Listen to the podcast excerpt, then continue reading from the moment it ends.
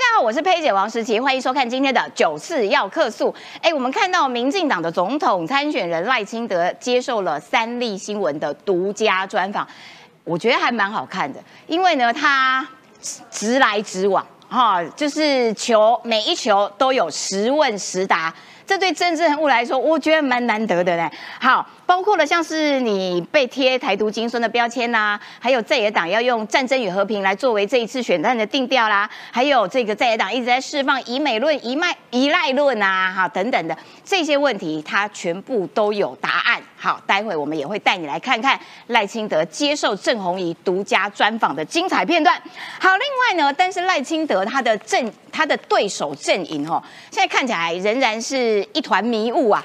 这个侯友谊有点拉不太起，这个怪怪的，因为郭台铭的旁边的支持者说，哦，这个如果他郭台铭要。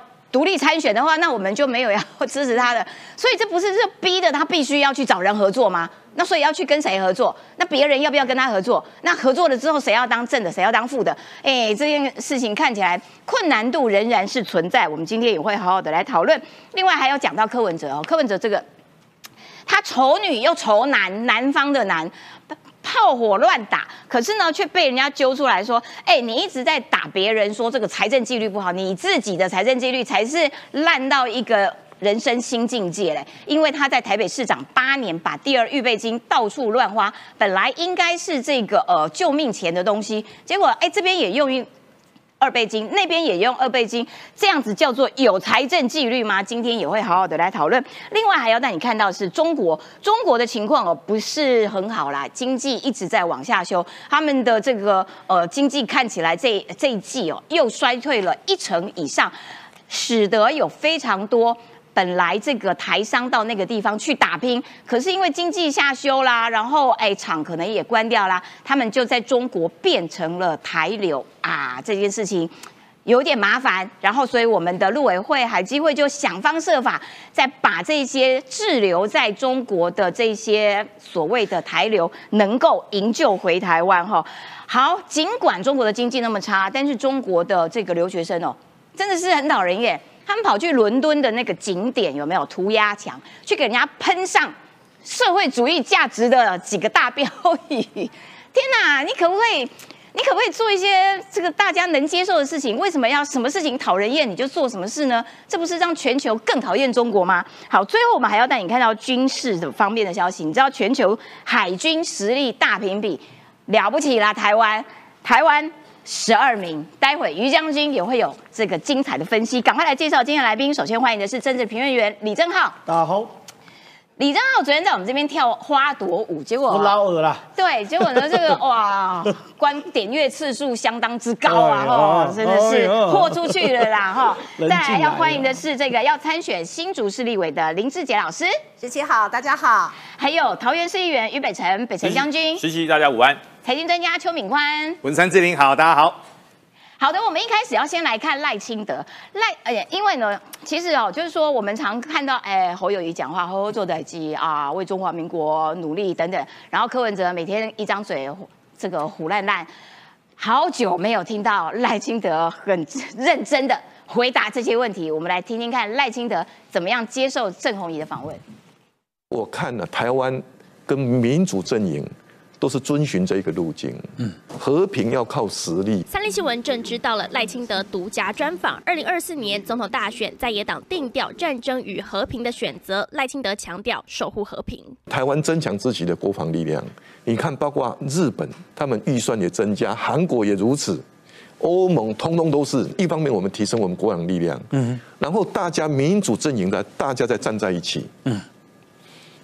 就产生威慑的力量。国际挺台力道加大，台湾则加强国防实力。在野党龙宫啊，和平靠对话。嗯，对话的条件是什么？嗯，你如果先放弃了台湾的主权，你即你即便得到短暂的和缓，嗯，那个也不是真的和平。不想与中国为敌，主张和平共处，但中国对台野心不间断。中国一直讲说啊，这个啊九二共识啊，就是两岸的定海神针哈。你感觉你有两岸的定海神针吗？民主吧，嗯，因为民主是台湾的共识，嗯哼，我们不想跟中国成为敌人，嗯，我们可以成为朋友。嗯，我们也乐意见到中国人可以享受民主自由的幸福。两岸论述成二零二四总统必考题，赖清德面临蓝白挑战，将以自身行政历练论述政策，争取更多认同。哎，我觉得赖清德讲话，你认真听是蛮有魅力的，就是说他。言之有物，他有内容，而且那个态度是平缓的，就不会让人制造很大的这种压力。对，然后也不会听完了之后说。不会像侯友谊，然后讲完了之后，记者都说你在干嘛？你在讲什么？对对对。我觉得赖清德可以刚刚的专访可以加强一点啊嗯，跳个花朵舞可能会更。那是你的戏份，李正浩。花朵舞是我的戏份吗？要看着李正浩再跳一次花朵舞的，全部给我按加一要看我跳花朵打加一啦！侮辱物化男性我不可以忍，为了点阅率物化我我可以忍的。物化正浩是可以接受的啦。物化正浩是可以接受。欢迎来物化我，太离谱了吧？好了，先讲先讲赖，先讲赖清德，好不好？因为赖清德状况是这样，赖清德昨天接受，哦，全部打加一，哦哦，你们打加一也要专心听赖清德，对对对对，我们讲完赖清德再跳花朵舞，好不好？先讲赖清德，赖清德状况是这样，赖清德昨天接受这个郑红仪大哥的专访，然后郑红仪大哥呢，现在就是重要的活动，郑红仪大哥就是以他的分量出来来访问赖清德，没错。那你如果你有给郑红仪大哥访问过，你就知道。红衣大哥不会说啊，因为我们立场相同，我就问你一些简单的问题。对，其实红衣大哥很擅长问出那种一针见血、很难回答的问题嘛。他问台独金孙的时候，我心中这样，我有一心人。加西的，我这已经敢问哦。对，因为红红衣大哥其他的特性是这样，因为他是非常厉害而且的资深的媒体，他很清楚知道我哪个点切下去，对，会白刀子进红刀子出。那你如果那些人没守住，就红刀子出哦。对，你如果谈好啊，哇，那就是大加分。所以昨天哦，对于台独的部分，嗯，对于票投民进党青年上战场的部分，嗯，包含白宫依赖论这件事情，嗯，哎，这些事情，坦白讲。都是非常难回答问题。赖清德一一回答。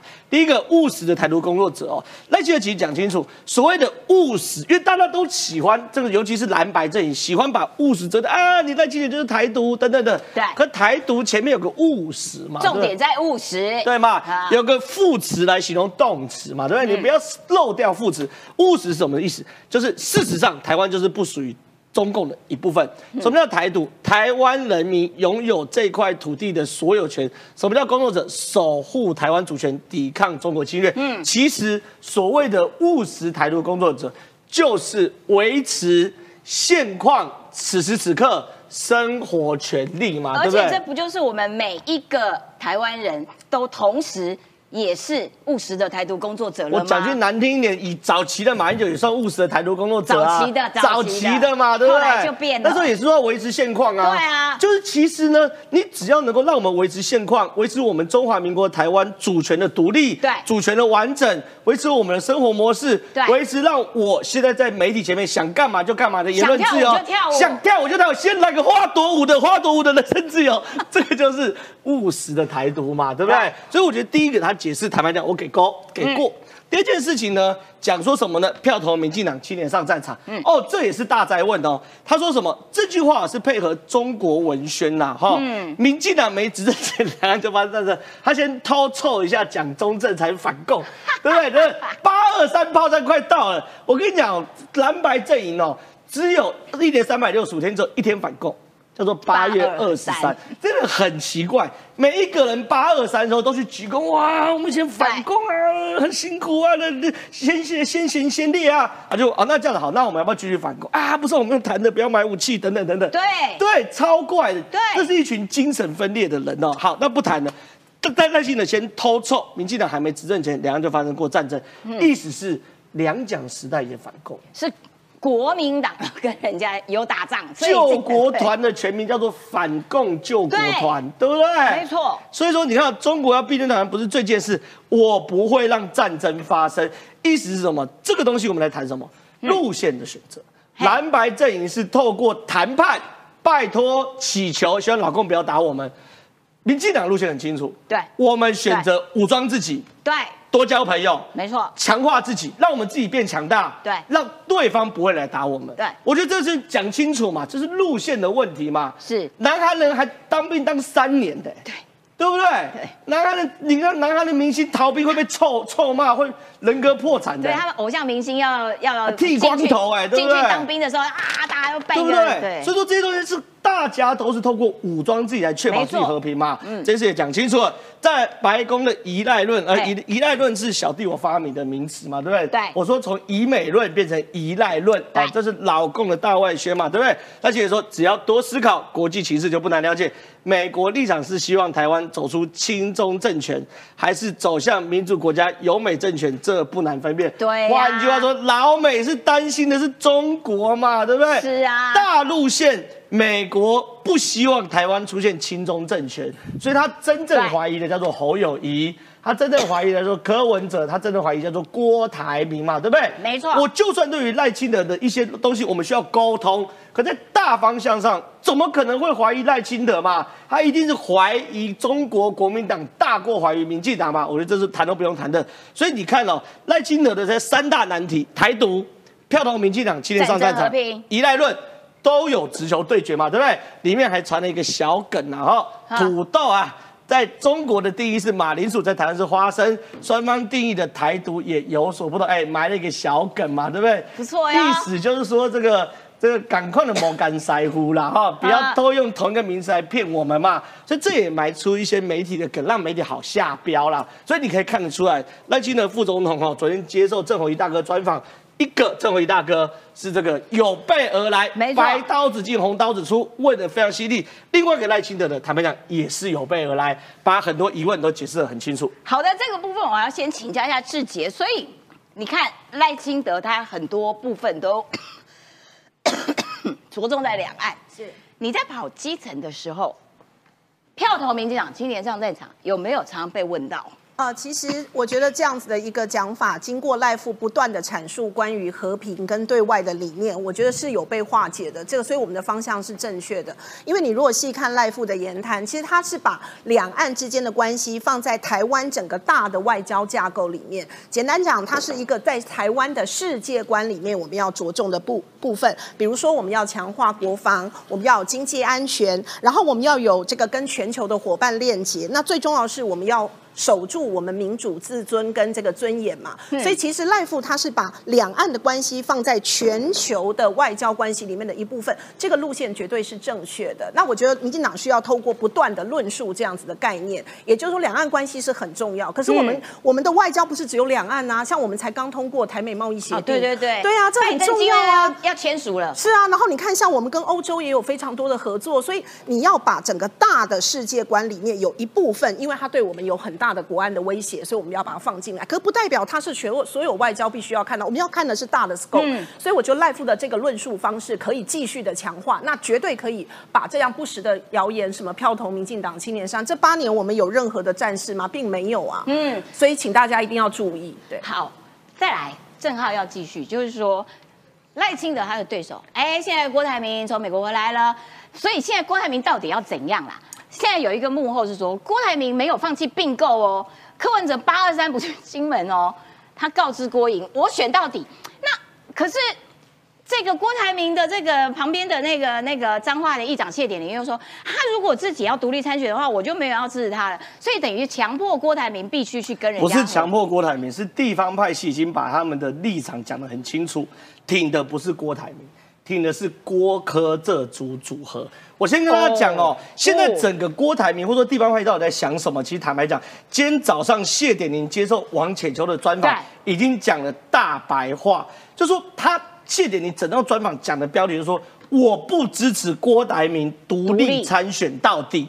因为郭台铭独立参选等于保送赖清德，他挺郭科合作这而且组组合。郭科有谈合作、哎，对，所以我跟大家报告几件事哦。我昨天在这边我也讲，地方派系未来会有极具分量的大派系的人士介入来去处理郭科合作的部分，因为地方派系在想什么？想说如果放任侯友谊、柯文哲还有赖清德沙卡都哦，也是赖清德赢啊。嗯，对不对？我们现在看到沙卡都没有没有任何一份柯文哲超车的啦，所以唯一要赢的可能就是三组候选人，其中两组先来合作。三组候选人有谁呢？有柯文哲，有郭台铭，有侯友谊，对不对？对郭侯不可能配，两个是仇家。侯柯不可能配，侯友谊要挺着胸膛倒下。对所以通过三句法，唯一有可能叫做郭郭科科合作嘛，对不对？嗯所以谢点出来谈说郭科和胜选居力高啊，他也爆了一个料，郭科有在谈合作。所以郭科和，并且透过气保、气候保郭科。对，哦因为现在呢，美岛电子报或者其他各式民调有做出郭科和的民调，做过。大概态势会是赖清德三十三到三十五之间，嗯，郭科和都在三十三十一左右，侯友谊会是十趴上下，就是郭科和会跟赖清德差三到五趴左右，哦。但侯友谊只会被压缩到十一趴，所以地方派一想的是，如果郭哥合作的话，再加上气候保郭哥的话，这个基本上一下去就有机会赢嘛。所以说，现在大家来谈的根本不是所谓的郭台铭独立参选，谢点已经这次讲出了大白话。那接着就有有人在问啊，好，那如果都希望郭科和，是谁去谈郭科和？嗯，现在我得到讯息，会有具有极具分量的政治人物下去，尤其是国民党地方政治人物王金平啊下去去整合郭科和。王金平怎么可能做出背叛国民党王院长是梦幻名单，对可是不见得是实物上可以做到名单对。现在有三个可能会被点名，一个是王院长极具分量，嗯一个张荣卫极具分量，一个彪哥极具分量。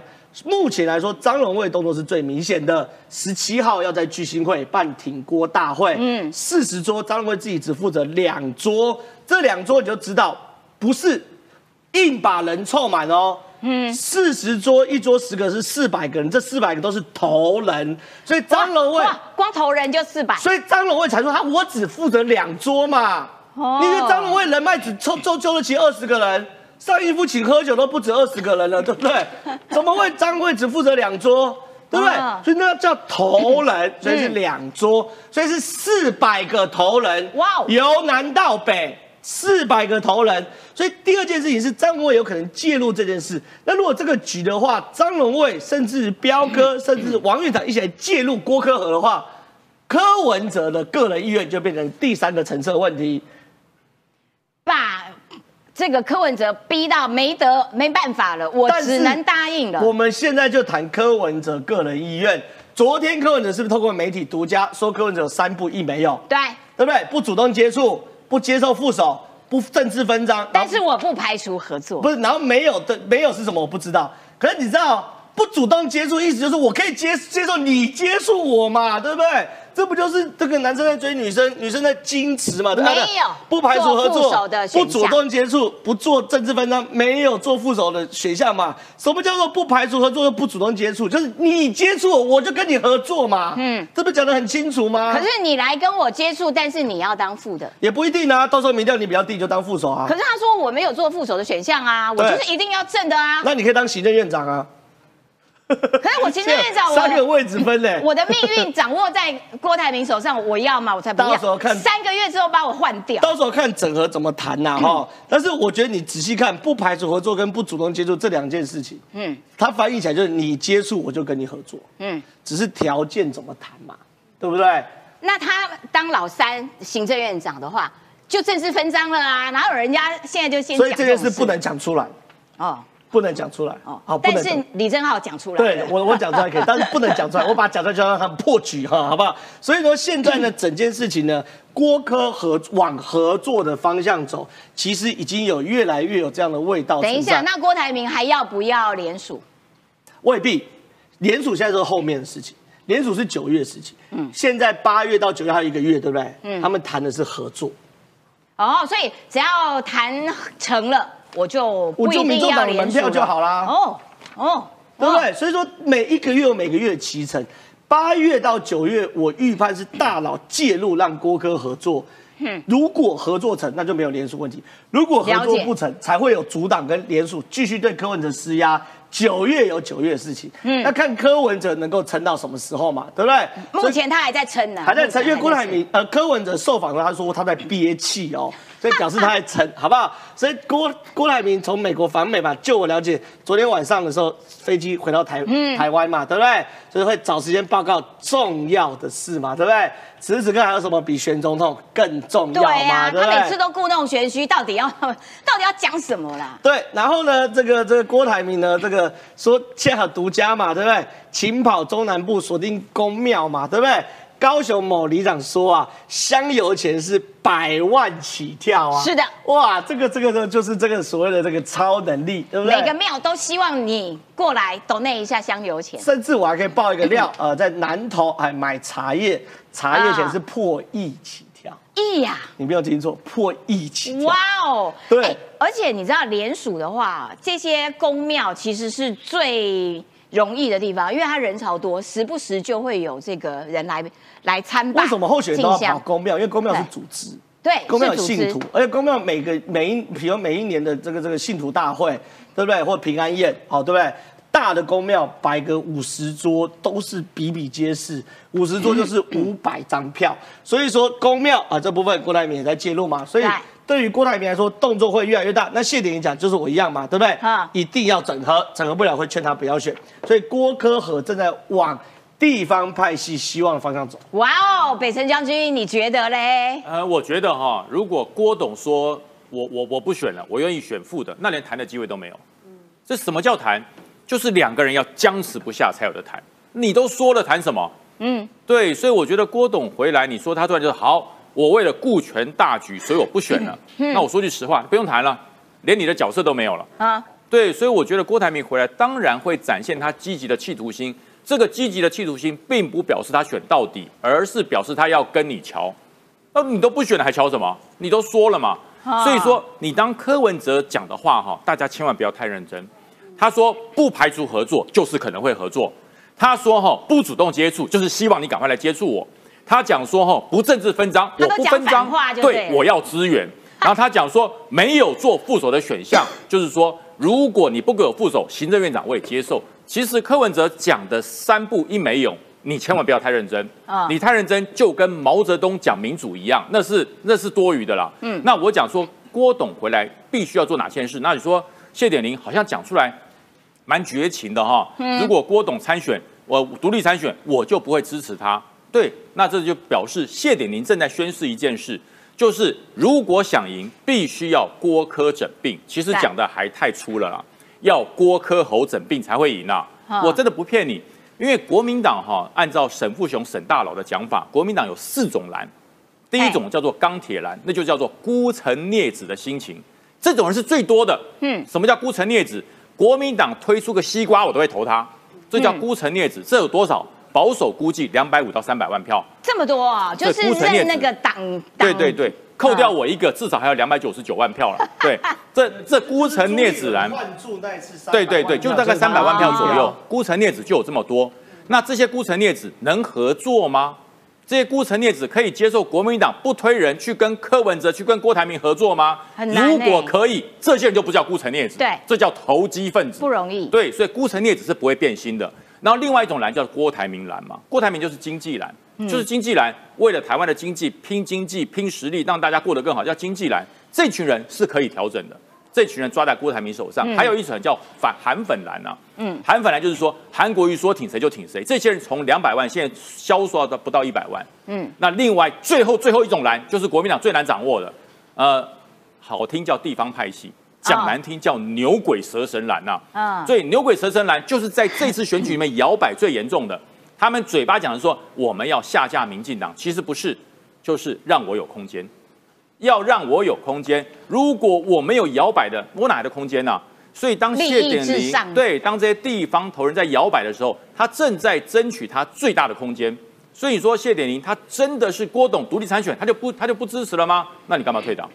那你干嘛退党？对呀哎，他都退党了耶。对，所以我讲嘛，郭台铭会继续保持他坚决参选的决心。这个决心是让这一些所谓的地方派系有跟郭谈的空间，而且呢，郭台铭他的联署不是真的要去报名，而是要展现他的实力。这样子，柯文哲所谓的三不一没有，才会通通都可以。对，所以你说郭台铭回来，他的签书会，他的这个地方头人席开五六十桌，然后呢，后续还有这么多的活动，他是为了他不参选而办吗？见鬼了，才不是呢！他是为了整合展现实力。那么，其实我觉得这些所谓的非绿的这些人哈，你们如果能够联盟，早就联盟了。联盟一直都存在，没有盟主。没有盟主，联盟一直都存在，没有盟主。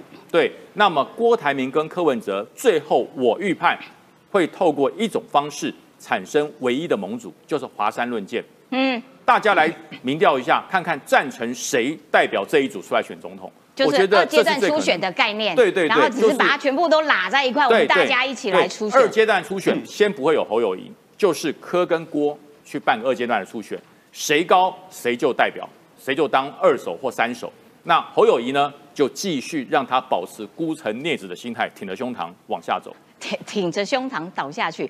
不过我一直想不通一件事情，就是说，其实郭台铭如果要联署，因为联署这件事情并不是那么的随便填，他是要压身份证的。也就是说，你每一个去联署的人，你的个资其实都是压给了这个候选人，表示你对他的支持。好，那如果到最后他拿了这么多的个个资，然后哇收了这么多这个委托承诺，然后结果到最后说没有，我只是跟你们胡闹一场，我并没有要真的去登记，我要去跟人家合喽。我觉得那个对于去联署真真心诚意去联署的这些人，我压着我的身份证各自去给你力挺的这些人，我觉得他们会有一种被背叛的情感，那所以反而会有一些这个这个这个互斥性，所以我现在觉得，嗯。你郭台铭调子拉得这么的高，然后哇，这个联署啊，干嘛干嘛，感觉上就要冲了。我实在觉得都不知道你接下来要怎么样子收拾这一局了。好，接下来要。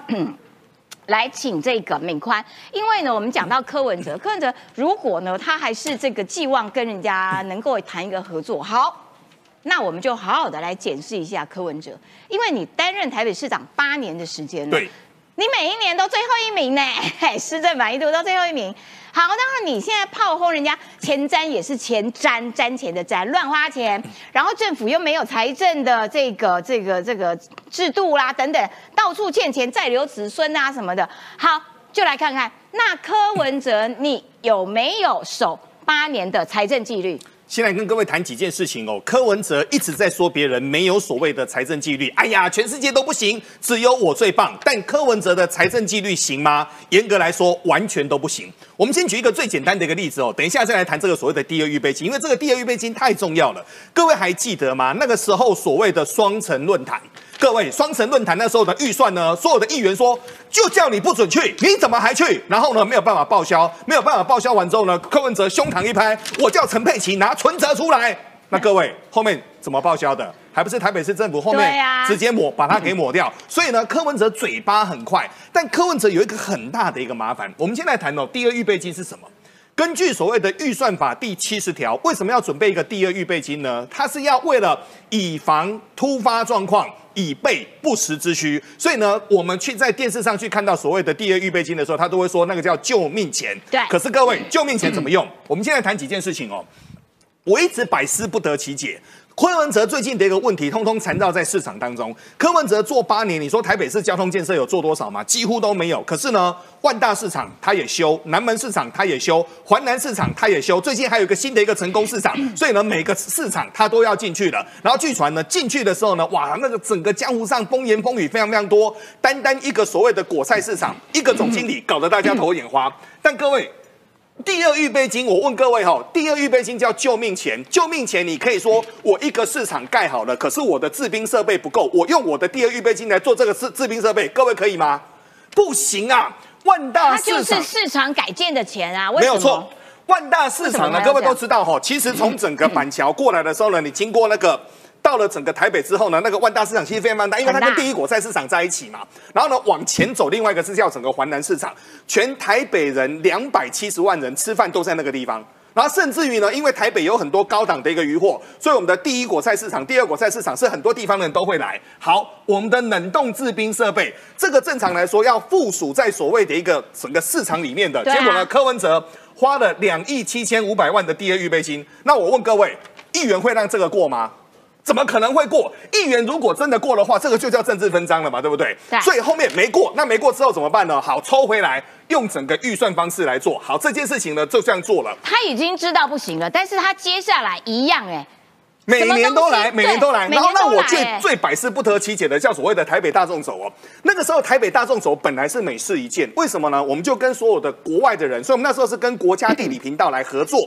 合作完之后呢，我们就把台北市呢，因为我们都知道台北是一个盆地，我们就把它切成整个八个段，让整个所谓的 YouTuber 很红的网红，然后带着人说，你看来台北玩，从哪边到哪边走哪边有什么预算，然后什么地方有温泉，什么地方有小吃，美事一件。各位，美事一件。可是各位，明明就八百万哦，官船局没有预算吗？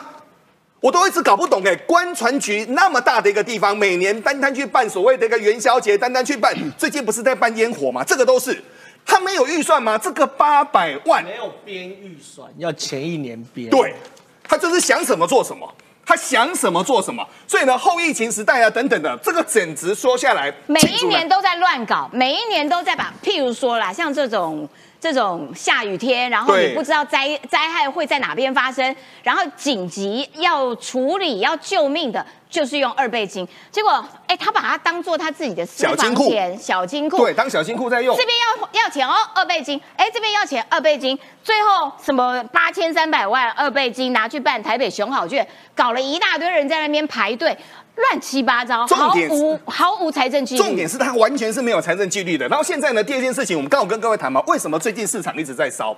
成功市场这一块呢，你说他关系的人多还是少呢？他关系的人其实并不多，但有一个大麻烦，那块地其实很精华。好，我们简单的先来跟几件事情哦。现在呢，就整个所谓的第二预备金，通通变成所谓的柯文哲的小金库的情况之下，他这么不尊重法律，以后如果真的不小心让他上了大位，这个国家还得了啊？而且他成功市场这件事情也是超好笑。大家不要地下化摊商，结果呢，他硬要摊商，他觉得啊，这个这个很好，硬要地下化地下化。然后后来结果呢，摊商就出来抗议了。结果抗议的啊，还包括了民众党的议员张志豪，你还好吗？跑去抗议讲市府，哎，不就是你们当初民众党搞的？结果现在变成你赖给蒋万安市府，然后蒋万安也都吞下去。这个部分我要先请志杰先来补充，因为志杰法律系的老师，然后呢，特别在财经这一块很有琢磨。你怎么样看待说，哦，柯文哲拼命炮轰，别人都没有财政纪律，我那照理来说，你骂别人，那我应该最有啊？这样子有吗？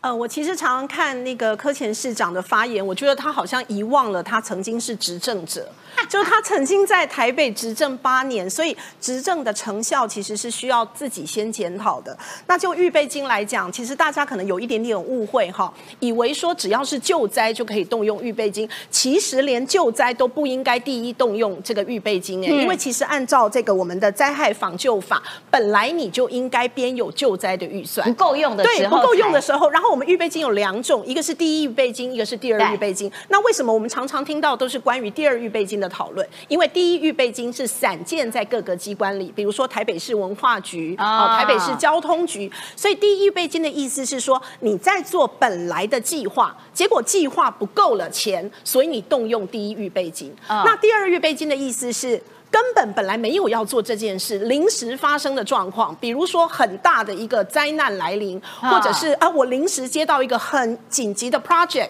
我们市政府要去应应，已经没有办法了。所以第一预备金跟第二预备金用途是不一样的。那第二预备金是集中在这个市政府的手中，所以我们才会一天到晚听到第二预备金。对所以这绝对不是给你拿来当金库的。对所以即使是救灾，你都应该先动用救灾金。更遑论是你今天把它拿来，像我们刚刚呃，我们这个呃敏宽哥讲到说，他把它拿来做什么买冰箱啊，哦，这个呃修筑这个市场里面的一些设施啊，设备啊对，这些本来就是应该你的预算要去规划的。对呀所以可见，第一，你在做预算的规划上是有问题的；第二，你的执行的效能是有问题的；第三，你对预备金的动用跟理解是有问题的。结果明明自己犯了这么多的错，但是民众党的支持者还是要觉得阿北务实、阿北理性、阿北科学、阿北好可爱哦！天哪，可不可以站在事实的基础上面，用同样的标准来检视柯文哲的施政？这是最起码的要求。好，那可是你看哦。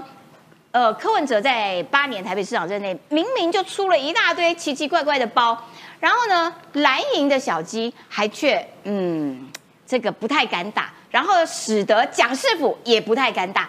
哎，蒋世府现在手上应该资料很厚哦，但是也都没有要丢出来，为什么？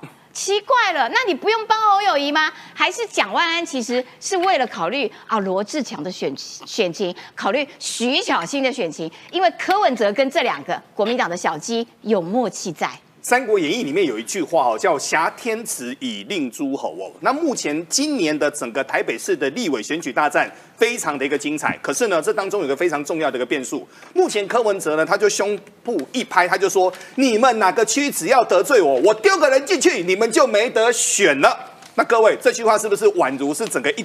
把刀挂在你的一个脖子上面，所以为什么全党没有人敢得罪柯文哲？因为在十一月之前，只要在整个最后的一个报名之前，这个都有。那目前以蒋世府来说的话，我目前在观察所谓的一个蒋万安哦，蒋万安现在第一个，他旁边的人呢还算非常的好，但其实已经过了这么久了，你说严格来说他上手了吗？我在看是没有上手。台北很多那种急需解决的问题，到目前呢都没有解决，但蒋万安都在解决表面的那些问题。那目前的蒋世府呢，他就是含泪的去收掉整个柯文哲的一个烂账。东豪说的，蒋万安为蓝营小鸡含泪吞烂没有错，所以东豪哥他就说嘛，他就说万安现在不想要碰任何柯文哲的一个问题哦，为什么呢？因为国民党的小鸡要选立委啊，那有选举跟没选举的时候，各位做法当然是不一样的。那目前呢，各位最近呢，我们在看徐小新哦，徐小新呢，他当然知道他自己也非常的重要，但徐小新呢，现在呢。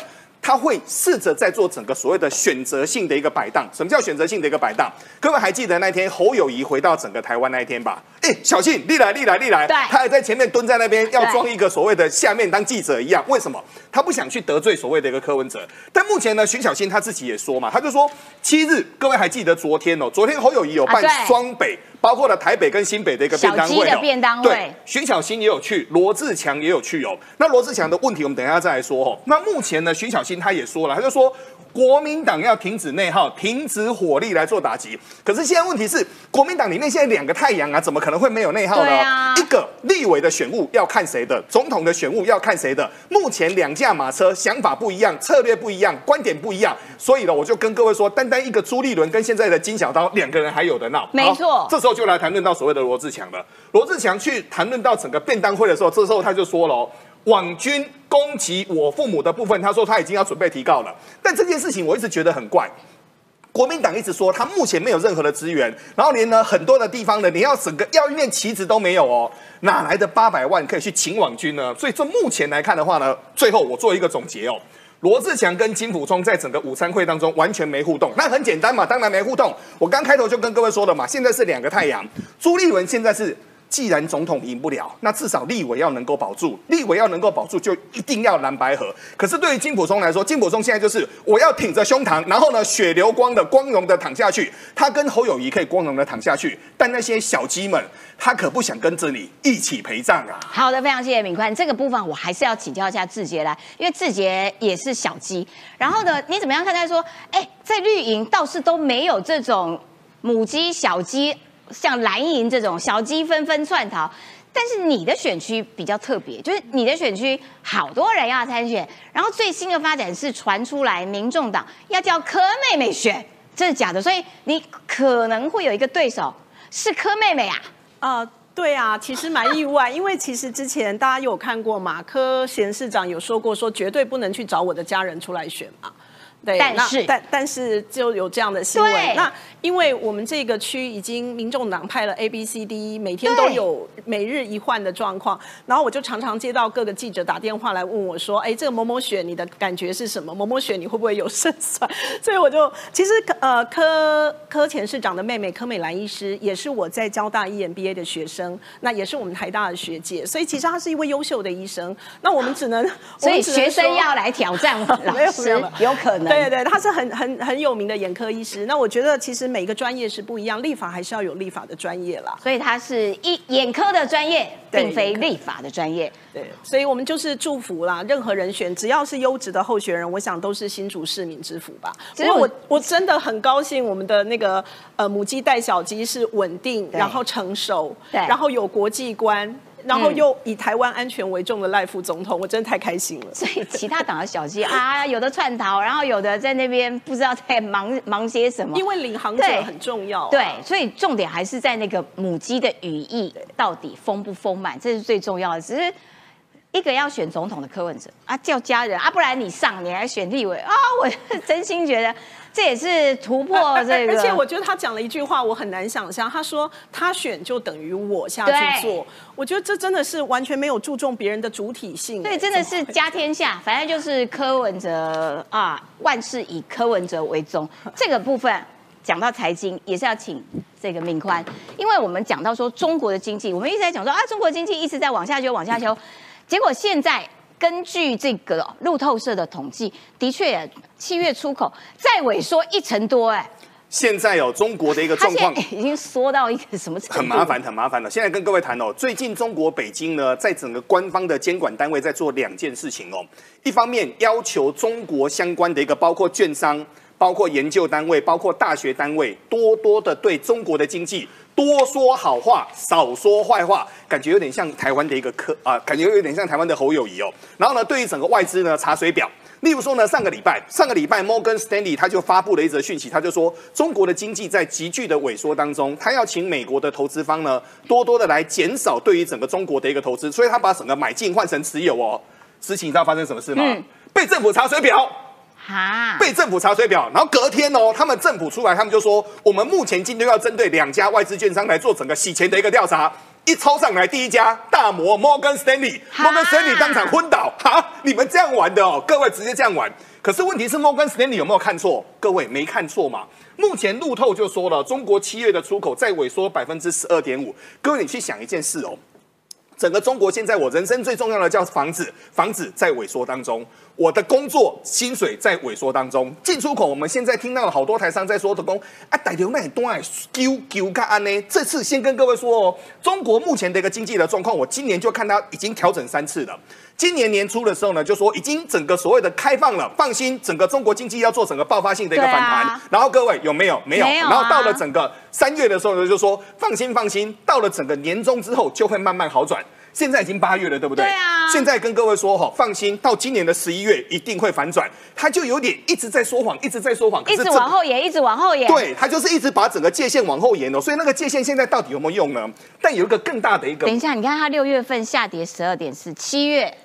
继续十二点五，对，然后这一波比较大的一个麻烦是，现在连美国都有可能会呈现所谓的一个重着陆。那如果说双引擎都停下来的话，对于中国的经济、全世界的经济，其实这是会有影响的。那我们再来看一件事情哦。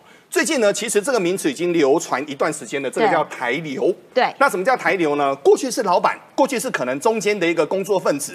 可是呢，因为中国现在经济往下修之后，很多人就没有工作了。对，没有工作你就没有收入，没有收入之后，台湾人在中国大陆流浪，所以台人落难，中国暴增，援救经费今年就要全部用完了。所以呢，目前的知情的一个官员他就说啦，许多在中国经商的失败者沦为所谓的台流，那就台湾人在大陆流浪嘛，哈，老了在对岸当流浪汉或贫病交迫，中国政府视为烫手山芋，主动传达要把人送回到整个台湾来，因为他们都是台湾人，所以海基会啦，然后这个我们的陆委会啦，就还是我们的人，我们当然要救他们，要帮助他们。截至七月，高达五十六件，已经达去年的八成了。所以今年现在才七月，就已经用掉八成，所以钱都已经花的差不多。通常这种钱用完的时候呢，我们通常会找台商来募款呐。那我们台湾呢，先跟各位谈哦，因为我过去二十多年都跟各地的台商有所联系。其实台湾的一个台商呢，只要他们手头稍微可以的话，能够帮助台湾人，他们还是会尽量的帮助的。毕竟大家都是同胞，是的，是我们的人，我们当然要尽全力的把他救回来。把他这个来帮助他，你看看哦，这个中国的经济我们已经讲过了，就是说大家都因为中国的那个状况，所以其实很多国家都离开了中国，像是南韩啦，对中出口七月年减二十五点一趴。创三个月以来最大降幅，也就是大家其实对于中国，哎，能够不要全部仰赖中国啊，当然是最好。所以都各各地都在做这些调整。那那你自己中国又搞一大堆有的没的，经济又不好。然后呢，他的中国留学生呢跑去国外的时候，你知道吗？在伦敦很有名的那个涂鸦墙，去给人家喷漆呀，喷。社会主义价值的这些标语，这个部分要请教一下志杰老师了。哎，你们在国外念过书啊，然后你们在国外留学，中国的留学生这种行为，这是谁要跟他们当朋友啦？哦，对，其实这真的是有点让人感到傻眼哈。其实最近有一个很有名的口号，说中国的年轻人有三个重要的这个呃潮流，第一个叫润。哦，第二个叫躺平，第三个叫体制内男友，不晓得大家有没有听过？润就是 wrong 的意思，对对对对，躺平就是反正经济这么差了，我再努力也没有什么用了哈。对，体制内男友其实就是我们现在看到这个，就是他从最近这十年，习先生当选这个呃这个人大，还有这个主席，还有推动各种红色运动哦，就造成这个小粉红，就说我现在呢交企业界的男友已经不流行了，嗯。我们要教的是体制内的啊，有党政军代表性的，好，所以你可以看到被洗脑的情况是非常严重的。那会在国外留学的时候做这样的事情，我想跟同样的潮流也是有关的。嗯，那呃，但是只是说这样子的一件事情，后来马上就遭到这个言论自由国家的反扑嘛，对不对？大家一定会说这太夸张了。所以后来各位看到这些标题前面，后来就被加上说不是。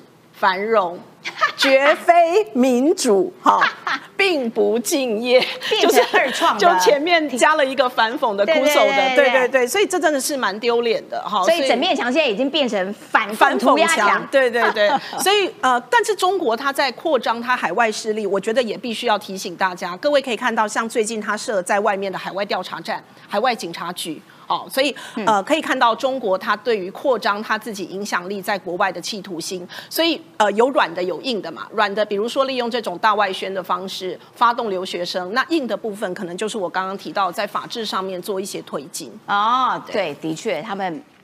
法治面的部分也在这个加紧补强，对，然后所以使得更多人不想去中国，因为觉得那个风险更高。是，好了，于将军来，你今天不可以坐领甘心，我们来谈这件事情。我以为我可以当叶元之。这件事情很重要哎，全球海军实力评比，哎，台湾美败呢，十二名哎，而且我们赢过德国，嗯。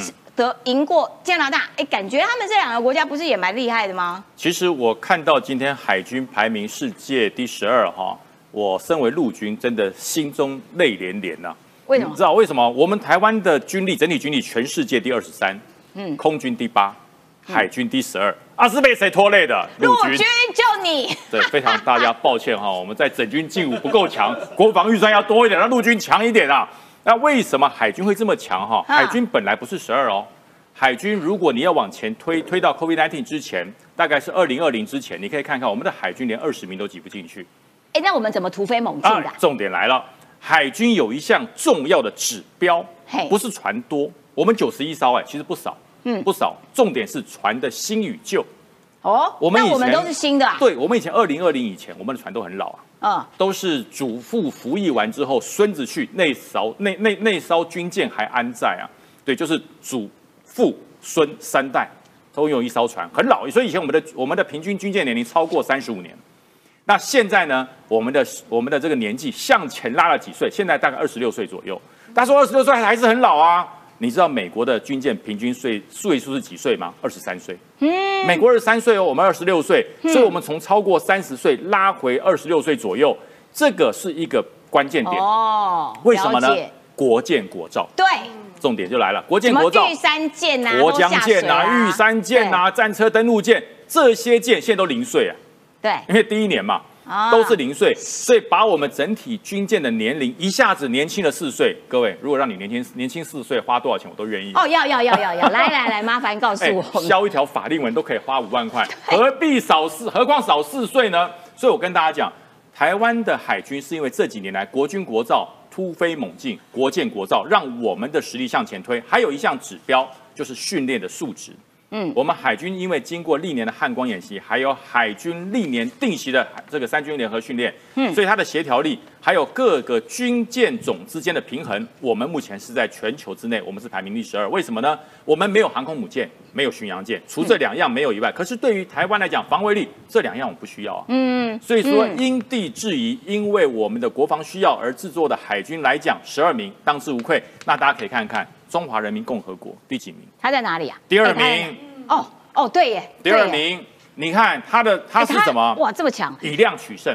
哦。他有四百多艘，四百二十二艘，比第一名的美国三百二十三艘还要多哎。那你说为哎，什么？对，美国的没有那么数量上没有那么多，但但是第一名吨吨数大，哦他的一艘抵好几艘啊，它一艘那个航空母舰都十几吨的，吓死人了。所以所以美国的航母对时不时就那边哎对对这边走一走，那边走一走，就跟到美国就跟美国去吃汉堡一样，在台湾吃个汉堡很简单，去美国一个汉堡你吃不下，因为很大一 坑啊。它就是一艘抵好几艘。啊还有一个指标，美人家说哈，军舰很老，但是也不能太年轻。嗯美国的平均军舰的年龄在二十三岁左右，中国大概十三岁。哦哎，中国也也也蛮新的啊，对对对，年年轻啊，非常年轻啊，可是太年轻了，太太太年，轻了。一个舰队太年轻也不行不，行不行，一个舰队的训练五十年叫成熟。哦所以说，也就是说，你这十三艘军舰都未完成完整的训练。哦，那中国正在急起直追，而美国二十三岁，刚好是他的所有的训练加上人员训练到一个均衡一半。哦所以你这个训军舰的这个年纪刚好在二十五左右是最好的。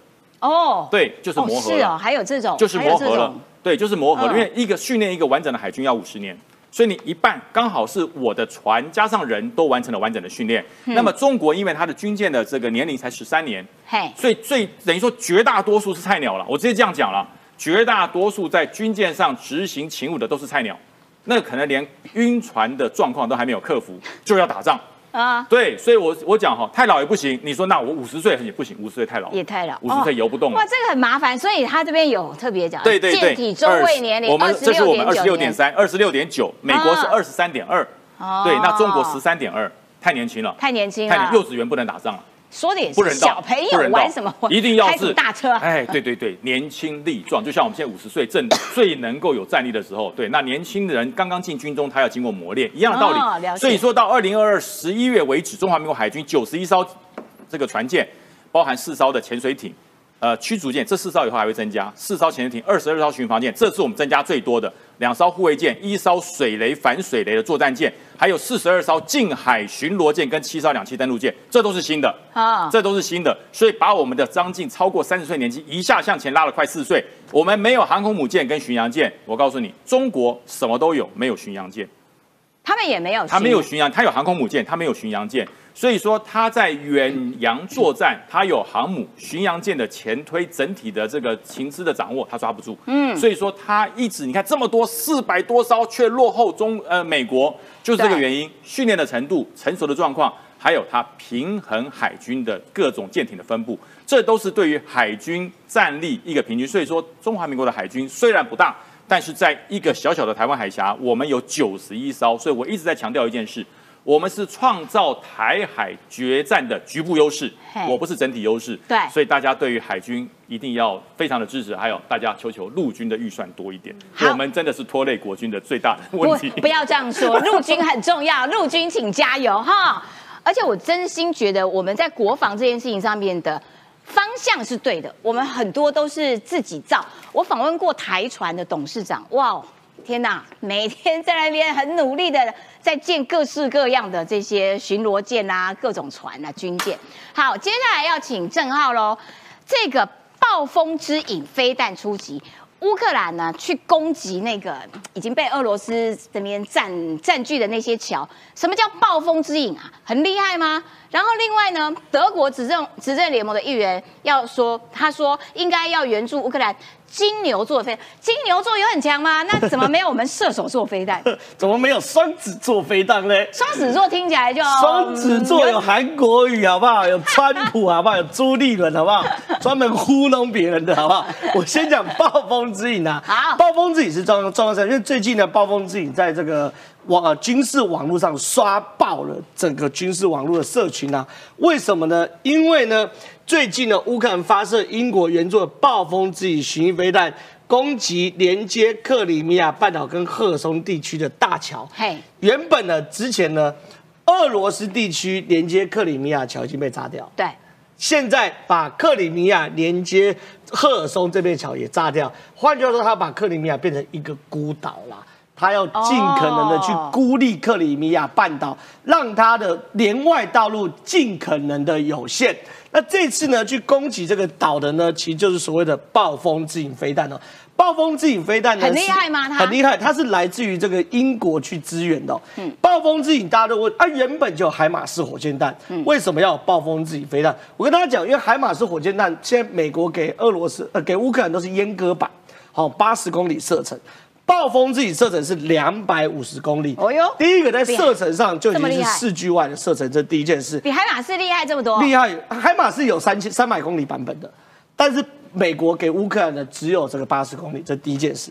第二件事情，你仔细看暴风自己这个标，这这个这外表长这样的飞弹都有逆中功能，哦，它是逆中涂料，然后加上逆中的外表设计，长蛮狠的，它的雷达截面积都会非常非常的小，具有逆中功能，而海马式火箭弹没有逆中功能。第三件事情哦，海马式火箭弹呢打这种固定式目标非常准，打一个打是一个，可海马式火箭弹没有能力打移动式的目标。这个暴风之影它有一一一些特色，它是 GPS 跟惯性导引，打出去的过程中就跟你 GPS 一样，开车有没有？嗯大概往哪个方向飞，它就先飞过去。快要到的时候呢，那它跟我们熊是熊山像不像？很类似，很类似。所以熊山也是去找目标 GPS 跟的。观景岛，可是它比熊山更更更更离谱，它有个功能哦，它到了这个快要到的时候呢，它飞弹会往上拉升，往上拉升过程中，它这个遮罩这个弹头会脱落，嗯，脱落还会露出一个圆形玻璃的这个这个这个这个头，啊那叫红外线成像。所以快要到的时候，它会拉伸之后呢，在上面哦，弹头脱落之后，露出那个红外线层，它去扫描这片战场中设定那个攻击目标的外形。为什么我要知道它的外形？不是啊，我这真的可能很复杂啊，有一百台坦克啊。哦，我这边有一百台坦克啊哦它智，慧耶。对，它会去照。扫描完后，确定我要攻击哪台坦克，或是攻击哪个目标之后呢，再去攻击。好威哦。所以说它是这个三合一哦，GPS 惯性加红外线成像的的的导引哦。所以这个东西呢，它叫做攻击率叫做百分之百啊。所以现在拿这个去打，我坦白讲，打这桥我觉得有点大材小用啊。因为这个桥不是那么的对对没有疑，但是没有办法，因为呢，这个呢，在美呃，在在在在这个这个什么乌克兰游泳的过程中呢，因为它可以在空空射型在飞机上装，然后呢射程两百五十公里，比较适合远端作战呢，不然你把海马斯拉过来太近太近，因为它只有八十公里，所以没办法，大材小用这是一块。那这个呢，其实呢讲的我好喜欢它哦。其实风暴之影是非常非常，而且它是世界上第一个的隐形的逆中的飞弹，嗯所以非常非常好。那风暴之影呢是跟英国跟法国一起合作开发的，嗯所以这是英版的风暴之影。法国现在也点头要给法版的风暴之影，OK，这个东西就是法国版的风暴之影。那两边有什么？一样一样一样都一样因为英法共同开发，所以某些零组件可能是法国自自产的话是用法国自己的哈，某些零组件英国自产英国自己，但是原则上所有都一样。你看一样射程两百五十公里，一样逆中外形，一样次音速，一样拦截飞弹，你看这弹头是不是完全一模一样的？哎，对耶，对不对？所以说我跟你讲，它连这个黄色线都一样，好，这不同，只是你看这上面有法国国旗的颜色，对哦，所以说基本上是这样，所以法国也要给哦。那金牛座就更狠，现在德国、哦、这个执政联盟议员呢说要援助乌克兰这个金牛座飞弹哦，还记得吗？两百五十公里，对不对？金牛座多少？五百公里啊。哇塞，金牛座这么厉害更啊！夸张了。然后呢，因为呢，它最大关键是什么？因为它的弹弹呢非常大，它直径是五公尺哦，所以非常非常长，非常大，五公尺长的飞弹哦。它主要是做什么？有穿透爆炸的功能，简单讲，它可以打穿碉堡啦，它可以这个这个穿甲弹呐、对不对？从四千五百公尺高度投放后，以零点九五马赫速度于三十公尺。低空准确命中目标，而且飞行过程中会自动修改路径。这个弹头也是具有这个智慧型去瞄准的部分，可是最主要它是做所谓的穿甲弹之用。所以现在变成说各各种最好的武器呢，都往都都给了这个乌克兰哦。可更有趣的事情是，现在乌克兰呢已经变成这个最新的所有技术都在这边实试现验场啊！哎，这个很酷哎！这个《经济学人》报道，乌克兰使用大型无人机，哎，这真假后？送哎、就是这是哎、这是躺一个人哦。你伤兵以前还在那边叭叭叭，对不对？现在很简单，你就躺着，然后无人机就把你往后后送。那乌克兰正在可是伤兵会不会在上面怕怕的。不，你都已经要哎、不是嘛？你能回到后面就算了嘛，对不对？那这个东西呢，基本上呢，真跟这个海底捞的自动点菜系统，我觉得差不多。你为什么要把人家讲的那讲的是点有菜系机器意思一样啊，这是海底捞这个啊后送，这很赞。然后呢，这个也很有趣哦，乌克兰会等一，下，无人机后送这件事情以后会变成主流吗？我觉得很主流啊，非常主流啊，因为你没有必要为了后送一个人把另外几个人命搭进去嘛。哦，这我哦其实你就派无人机出任务你有没有看过黑鹰计划？你为了去救那些人，拿另外一群人的命去救这个人，啊其实坦白讲风险蛮大的啦。那现在就是假设你要救这个人，很简单，啦我无人机飞进来打掉就打掉嘛，打掉它，打掉打掉啊哦，打掉打掉了。那如果人上去往回送的时候，风险跟黑鹰直升机是一样的啊。说的也是。对，所以无人机后送一定是未来的主流啦。那另外呢这个很有趣哦，乌克兰开始有女性官兵添购野战军服，就是符合女性身形。你要知道，野战服男生跟女生是完全不一样，女生要有腰线还有胸线等。那这东西呢，为什么我们值得讨论？表示乌克兰的军工产业有余额了。哦，了解。就是你不是急救章，不是凑数，可是他们有余额可以帮忙女生去做他们，是表示说整个军工厂已经缓过气来，跟刚开始打仗就不一样，所以才有女性版的嘛，对不对？否则谁管你男性女性有衣服先穿对。了再说嘛，对。对不对？你太宽松，你弄个 S 腰带撑一下嘛，救命才重要。对而且你看嗯女性官兵版的防弹背心那更难哦，防弹背心到时候是贴的嘛，对对对那，女生不可要有能嘛，曲线对嘛？你还是需要，那那这是百分之百定做哦。你的手不用这样子。哦，不用吧？是是是是，不然会有物化女性啊啊。但是我就是为了这个纯粹的解说，哎，说啊有女性防弹背，就知道他们整个军工产业是有余额的。啊那这些东西呢，都表示乌克兰越来越上轨道。了解，好的，非常谢谢郑浩这个说明啊。我们今天节目时间到了哦，然后还是要再提醒大家，预告一下，每个礼拜天的中午十二点半，我们就是要哎这个三立新闻网的频道呢有一个新的节目，王举金大美女主持的《包金天外传》哈，她会戴上一个包金天的帽子。我们来看一下，呃，前两天她的节目的精彩画面。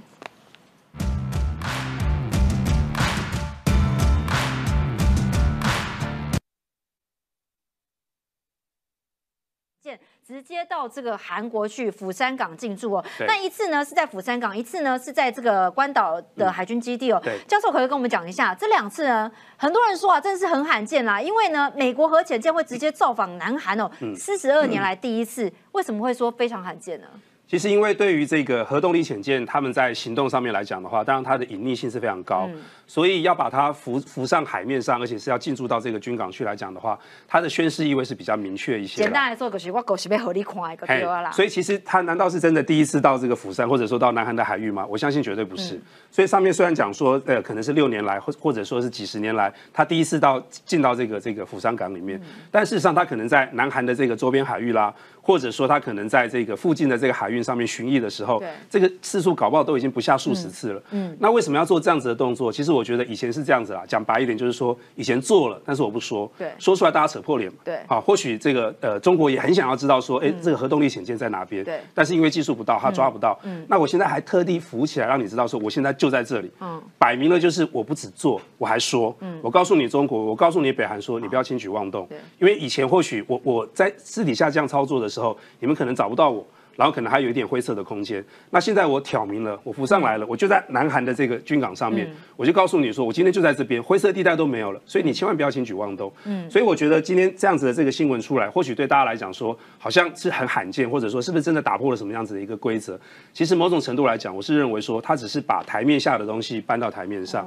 因为你说像这样子的核动力潜舰，它的这个核子核子飞弹的这个发射的射程范围，大概是在两千多海里了。对，那这个两千多海里，你一定要到釜山才能够威慑到北京，才能够威慑到平壤嘛？其实不用，你在关岛，或者说你甚至是在夏威夷就可以了，甚至是在就是夏威夷以 以西的这个海域都可以。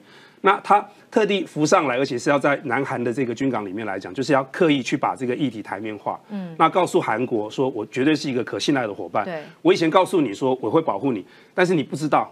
啊，我不知道你真的会会会不会这样做，因为你藏在海面底下的话，中国找不到，我韩国也找不到。对，哦，美国他自己有，美国自己知道他现在在哪里，那他现在浮上来了，就停在釜山港，嗯，所以韩国就放心了。对。那平壤跟北京也就知道说啊，美国是玩真的，对。所以以前是做了，但是我不告诉你，嗯。那只有美国自己知道，所以大家可能会觉得说，是不是真的做？其实我们也不知道，搞不好你只是吓吓我。那现在不止做，而且还说，我就停在韩国的军港，所以这个这个宣示性的这个意涵是非常的明确。嗯，而且其实如果某种程度来讲，不只是这个核动力潜舰，哈，二亥二级的核动力潜舰缅因号，其实各位如果再稍微往前去追溯一点点的话，现在全世界最强大的那个隐形轰炸机 B 五十二 H，它也在六月底的时候，就是跟南韩联合军演。然后搞得北韩非常不高兴嘛，哈，金小芳就说，那我就要发射一些这个导弹弹来，吓吓你对，吓嗯吓你。那美国有被吓到吗？没有。没有所以这个 B 五十的轰炸机，它不只是进驻在印尼、关岛，然后它现在也是进入在澳洲，然后还有在这个朝鲜半岛。嗯所以我觉得说，在空中上的，在海面下的、哦，这些军事上的这个部署，大概都是释放出一个非常重要的讯号，嗯就是美国真的是要回来多边主义，而且要去主导在整个印太地区的军事安全的一个非常重要的一个角色。所以三个国家在这样子的一个呃情境底下的话，那美日有安保条约，美韩也有共同防御条约，在这样情况底下，